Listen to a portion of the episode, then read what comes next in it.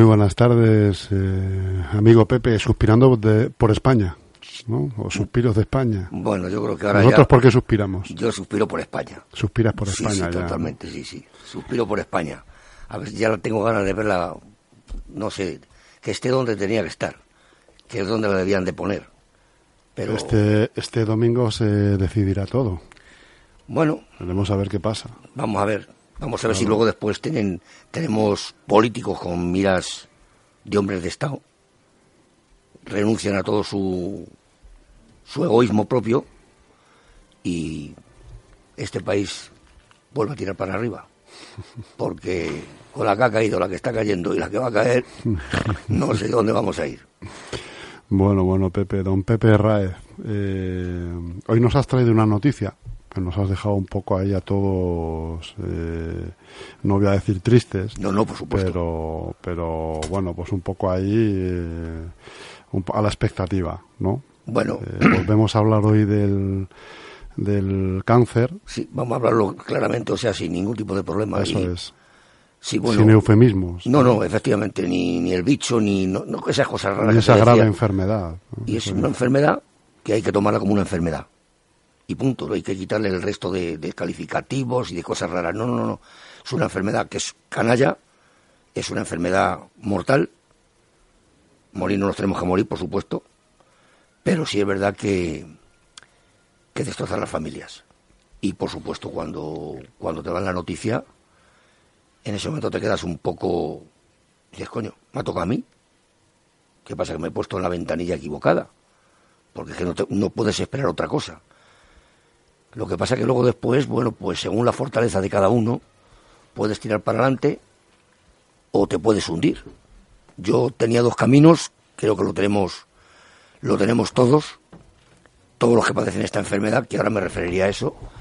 Y bueno, pues tienes el camino de irte al rincón, llorar, amargar la, tú la vida, morirte de asco y amargársela a todos los que tienes a tu alrededor, o te dan la oportunidad de pelear y de luchar, peleas, luchas y sigues para adelante es una enfermedad que, vamos a ver, no todo el mundo la toma de, igual manera.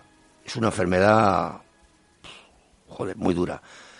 Cuando tienes ya tu vida prácticamente casi, casi, casi hecha, no tiene tanta importancia ver las cosas de diferente manera.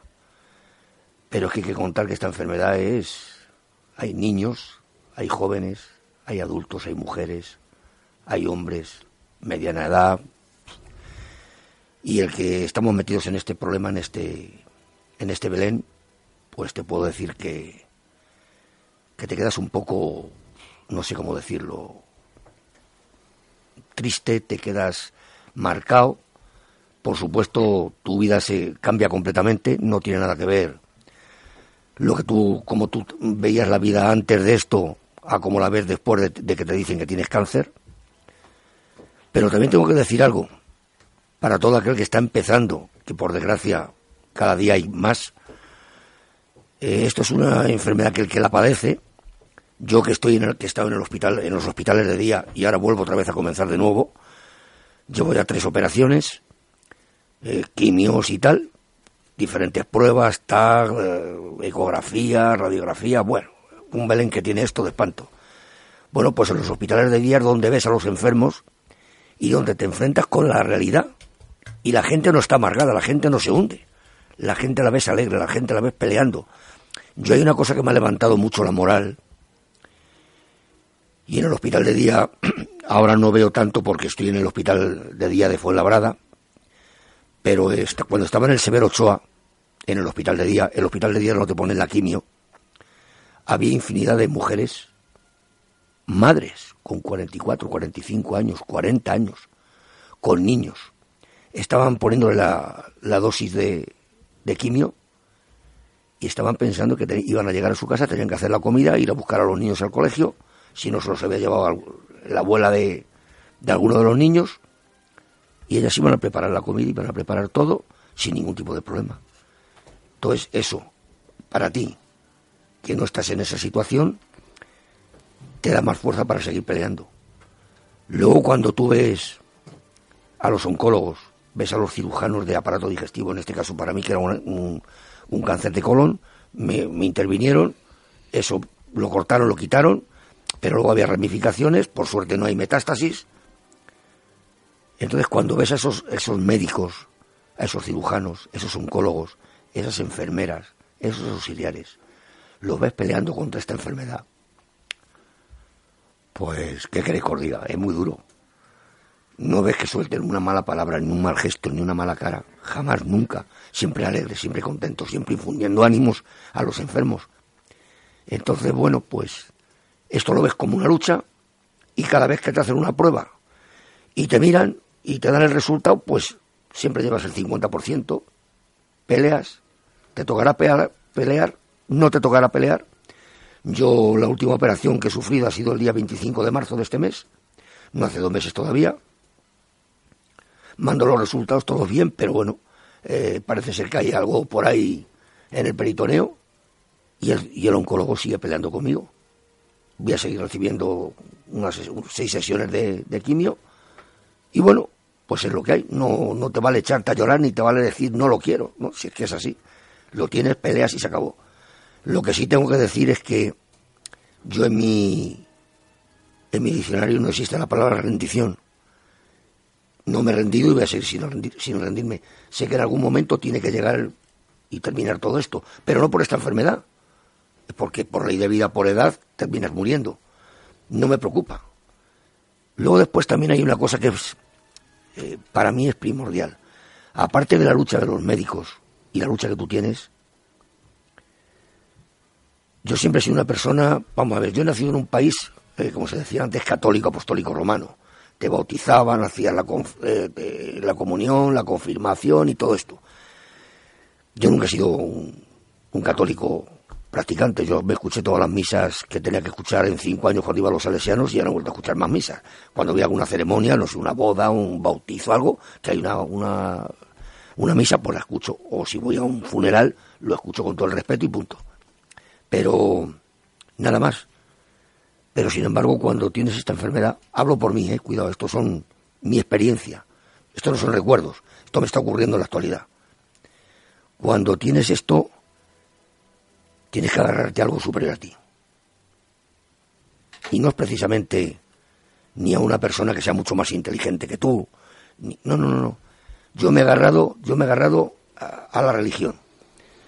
yo lo he dicho siempre, he sido un antiguo alumno salesiano y para mí, pues, eh, no sé, hay un Mario que es la patrona de los salesianos, para mí ha sido siempre un, eh, un faro. Cuando he estado caído, pues nunca me ha abandonado. Pero ahora mismo con el, con con el tema este de la enfermedad, del cáncer, pues me he encomendado a ella. Pero no porque ella me vaya a curar más o me vaya a curar menos. No, es que necesito, porque el cuerpo, la quimio es la que te está intentando curar. Las intervenciones quirúrgicas te intentan curar. Pero el espíritu también necesita ser curado. Y necesita tener, no sé, una ayuda, un apoyo de alguien. Entonces, bueno, yo entre mi familia, cuando digo mi familia digo también mis amigos, y Mario Silladora, pues con eso tengo bastante. Si luego después me engancho a los cirujanos y me engancho a los oncólogos, pues más todavía. Entonces, con todo este bagaje que llevo conmigo, no tengo ni, ningún miedo a nada, a nada. Entonces, bueno, sí que es verdad que es muy duro. Yo entiendo todas estas familias que han perdido un ser querido, eso no tiene, no tiene cura y no sé, también es cierto que es una enfermedad que en el no, no sé en el porcentaje, te deja pelear. Un infarto de miocardio te quedas en el acto normalmente. No sé, un derrame cerebral te quedas en el acto. Aquí, al fin y al cabo, a mí particularmente, llevo tres años peleando ya. Tres intervenciones quirúrgicas, voy a hacer 24 sesiones de, quimioterapia, aparte los, los TAC con contraste, los PECTAR, las ecografías, bueno, las resonancias, eso es el, no va más. Pero también quiero decir algo, no puedes condicionar tu vida a esta enfermedad. Esta enfermedad se tiene que amoldar a tu vida, porque nosotros tenemos una vida. O sea, yo no me puedo, yo no me puedo quedar encerrado en mi casa. Te puedes quedar encerrado esos días que, por ejemplo, pues eh, la quimio te pega un bajón pero después de que, de que ese bajón ha pasado, Tú tienes que seguir peleando y tienes que seguir luchando y tienes que seguir viviendo. Y salir para arriba y salir para abajo porque tienes a alguien a tu alrededor. Y no puedes eh, hacerles que ellos estén padeciendo tu enfermedad. Bastante están pasando cuando van al médico contigo y les van a decir lo mismo que te está diciendo a ti el oncólogo, es lo que ellos están escuchando. Entonces, si aparte de eso, encima le vas a dar más problemas, bueno, la sonrisa tiene que estar por encima de todo. Y yo, una de las cosas que quisiera también decir es que, es, lo he dicho hace un rato, pero es, no sé, acordarme de todos aquellos que se han quedado en el camino, que son muchos. Y cada día hay más gente que, que esta enfermedad. Nadie sabe por qué, nadie sabe de dónde viene, qué es lo que ocurre, pero ahí está. No sé, hay muchos, está, está viendo muchos adelantos, está viendo infinidad de, de, investigadores que están, no sé, eh, creando muchas expectativas. Hay, por ejemplo, un, el doctor Barbacid, uno de los mejores investigadores españoles. Bueno, pues el cáncer de páncreas, el más agresivo, le han eliminado. Eh, no sé, antes la quimio, pues antes cuando te ponían la quimio, que yo por ejemplo la tengo que llevar durante 48 horas, era, como, una, como un botellín. Ahora no, ahora es como un frasquito de Chanel. O sea, eso vas adelantando. Antes tenías que ir al hospital de día que te quitaran el, eh, la quimio. Ahora no. Ahora tú mismo te lo, te lo puedes quitar en tu domicilio. Tú te lo quitas tranquilamente y eso ya se queda epadinado y demás. No necesitas que te hagan nada. Lo único que tienes que llevar es luego después al hospital el recipiente, porque eso tienes que echar en recipientes especiales para ello. Entonces, bueno, pues te vas dando cuenta. Ahora, por ejemplo, pues me he enterado de que parece ser que están intentando sacar, sacar ahora mismo uno, la heparina en comprimidos. Bueno, pues te evitas el pinchazo cuando tienes que pincharte. Y claro, cuando estás con una intervención quirúrgica, que estás abierto de arriba abajo, pues claro, cuando tienes que ponerte la, heparina, las inyecciones, pues te ves si te deseas. Tienes que buscarte los muslos para pincharte los muslos. O sea, es que son cosas que te tienes que reír, pero que ves que va avanzando.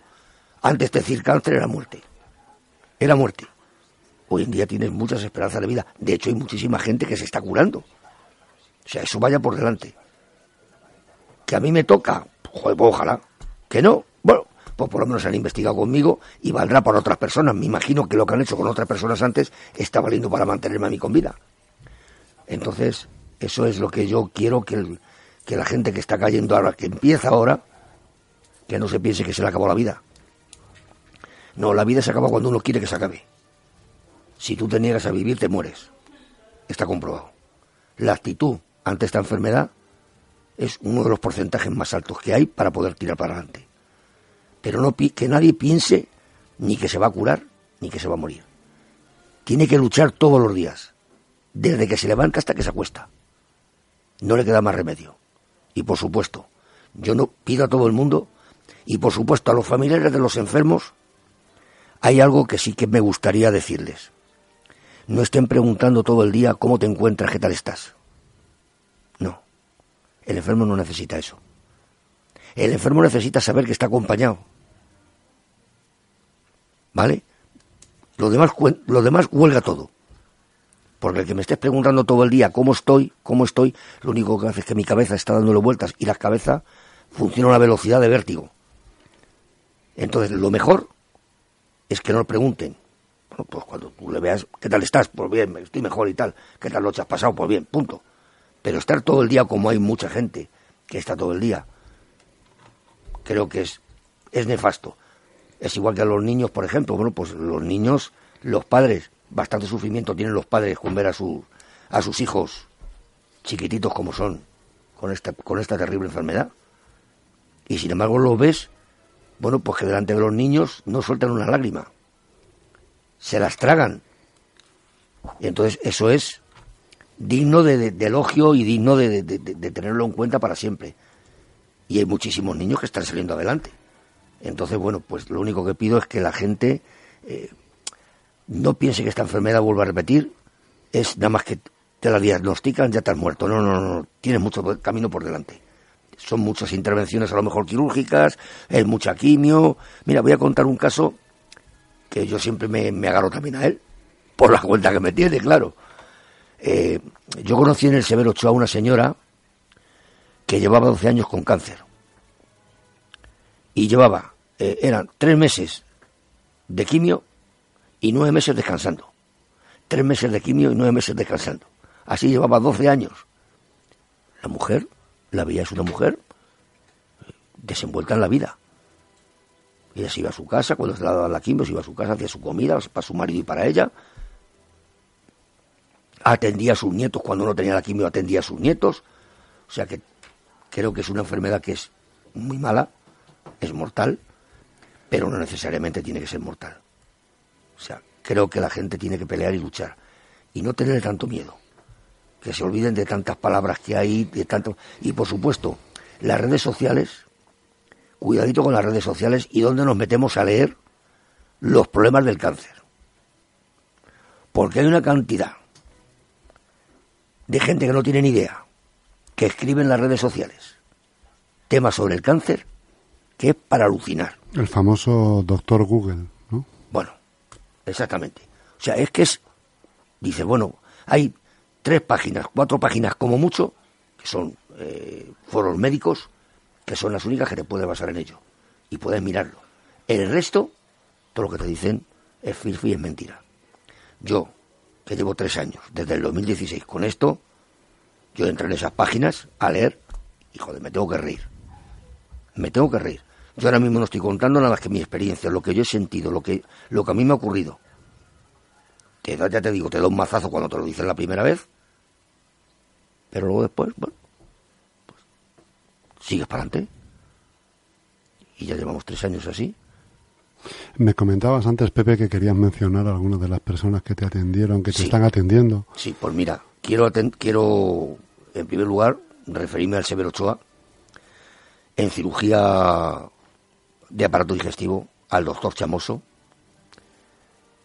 que fue después del que todos los cirujanos que me han seguido, se me han seguido interviniendo me dijeron agradezca usted siempre al doctor Chamoso que le salvó la vida el doctor Chamoso, eh, la oncóloga que me tocó en el, en el, en el Severo Ochoa, la doctora Isabel Siso, una gran oncóloga. Luego todas las enfermeras del, del hospital de día, que son donde te, donde te ponen la, bueno, pues la quimio y demás.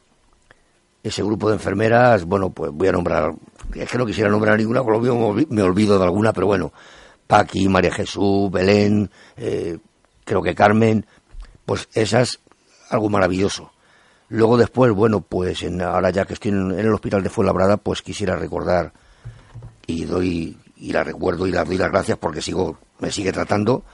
En cirugía también de aparato digestivo la doctora Estivalis Pérez Viejo. Y en, oncología pues el doctor Ignacio Juez.